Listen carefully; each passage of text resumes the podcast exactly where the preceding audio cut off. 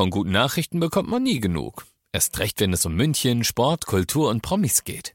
Lesen Sie selbst gute Nachrichten. Heute in der Abendzeitung und auf abendzeitung.de. Abendzeitung. Die ist gut.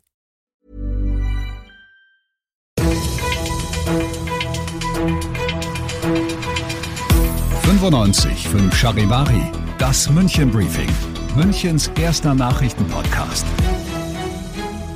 Mit Christoph Kreis und diesen Themen. Messerstecherei am Rosenheimer Platz. Jetzt hat sich auch der zweite Verdächtige gestellt und München muss beim Impfen ein wenig umdisponieren. Schön, dass du bei dieser neuen Ausgabe wieder reinhörst. Ich erzähle dir in diesem Nachrichtenpodcast ja jeden Tag innerhalb von fünf Minuten alles, was du in München heute mitgekriegt haben solltest. Das gibt's dann jederzeit und überall, wo es Podcasts gibt und natürlich auch jetzt um 17 und 18 Uhr im Radio. Mein Appell richtet sich an den zweiten bislang unbekannten Täter. Stellen Sie sich, haben Sie den Mut, gehen Sie zur Polizeiinspektion, bevor wir an Ihrer Tür stehen hatte der Leiter der Münchner Mordkommission Stefan Bär am Freitag noch gesagt und scheinbar hat's geholfen. Im Fall des 17-Jährigen, der vorletzte Woche nach einem Streit um Drogen am Rosenheimer Platz niedergestochen und gestorben war, hat sich nun auch der zweite Tatverdächtiger, ein 15-Jähriger, gestellt. Er soll nicht selbst zugestochen, aber halt dabei gewesen sein, als ein 16-Jähriger zum Messer gegriffen hatte. Der sitzt ja schon ein paar Tage in U-Haft. Die Ermittlungen zum genauen Tathergang, also wer, wie, wann, warum, was genau gemacht hat, die laufen nach wie vor. Jetzt, wo ein weiterer Beteiligter bekannt ist, sagt Polizeisprecher Werner Kraus deshalb. Er hat natürlich die Möglichkeit, sich zu äußern, äh, Angaben zur Sache zu machen. Ob er das machen wird oder nicht, das müssen wir abwarten. Und sobald alles bei der Staatsanwaltschaft liegt, wird von dort dann vermutlich eine Anklage entsprechend vorbereitet.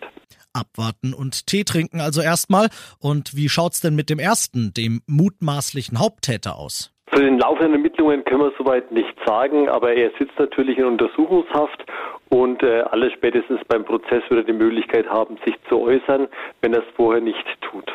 Es bleibt also weiter unklar oder sagen wir, es ist zumindest noch nicht genau raus, wie der 17-Jährige vorletzten Freitag ums Leben gekommen ist und warum. Wir bleiben da selbstverständlich für dich dran. Du bist mittendrin im München Briefing und nach dem ersten großen München Thema schauen wir auf das, was Deutschland und die Welt heute bewegt hat. Einmal mehr soll's um die aktuelle Lage und um das weitere Vorgehen gehen. Morgen ist mal wieder Bund-Länder-Treffen, dieses Mal mit dem Schwerpunkt Omikron. Bisher, motzt unser bayerischer Ministerpräsident Söder heute, sei der Kurs da viel zu ungenau, Anders als er es bisher oft getan hat, wolle er dieses Mal aber nicht vorpreschen, Charivari-Reporter Benedikt Meise. Die epidemische Lage von nationaler Tragweite müsse wiederhergestellt werden, betonte Söder, denn das ermögliche schnelleres und einfacheres Handeln in Notsituationen. Außerdem habe Bayern schon Maßnahmen getroffen, die in anderen Bundesländern noch ausstünden, beispielsweise die Schließung von Clubs oder Diskotheken. Bundesweit sieht Vizekanzler Habeck das auch, aber erst zum Januar. Zudem warb Habeck für differenzierte Maßnahmen. Einen Lockdown wolle er nicht. Beide sind sich einig, dass weitere Schritte jetzt einheitlich getroffen werden müssen. Ist das die Hoffnung, um bisherige Impfskeptiker doch noch rumzukriegen, zumindest möglich. Die EU-Arzneimittelbehörde EMA hat heute grünes Licht für die Zulassung von Novavax gegeben. Der Impfstoff des gleichnamigen US-Herstellers ist, anders als die bisher zugelassenen Präparate, eben kein mRNA oder Vektor, sondern ein proteinbasierter Impfstoff und deshalb vielleicht ein Grund für einige, den, wenn es denn wird, dann fünften zugelassenen Impfstoff halt doch zu nehmen. Vom Sitz der EMA in Amsterdam berichtet Charivari-Korrespondentin Bettina Fisser. Die Experten der EMA hatten bereits seit einigen Monaten die Daten bewertet und kommen nun zu dem Ergebnis, dass alle Kriterien zu Wirksamkeit, Sicherheit und Qualität erfüllt sind. Nun muss die EU-Kommission noch zustimmen. Das aber gilt als Formsache.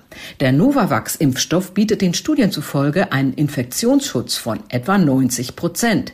Unklar ist aber, wie stark es bei der sehr ansteckenden Omikron-Variante wirkt. Impfen bleibt Thema, Ort wird aber München statt Amsterdam.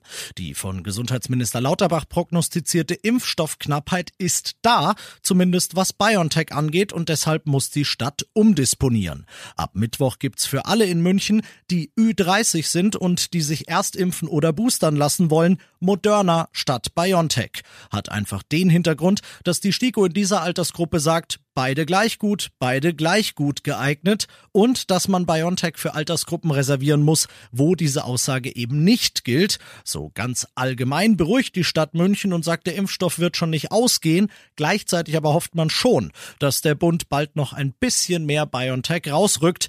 Die Verhandlungen über Millionen zusätzlicher Dosen laufen ja. Ich bin Christoph Kreis. Macht dir einen schönen Feierabend. 95 5 Charivari, das München Briefing. Diesen Podcast jetzt abonnieren bei Spotify, iTunes, Alexa und charivari.de.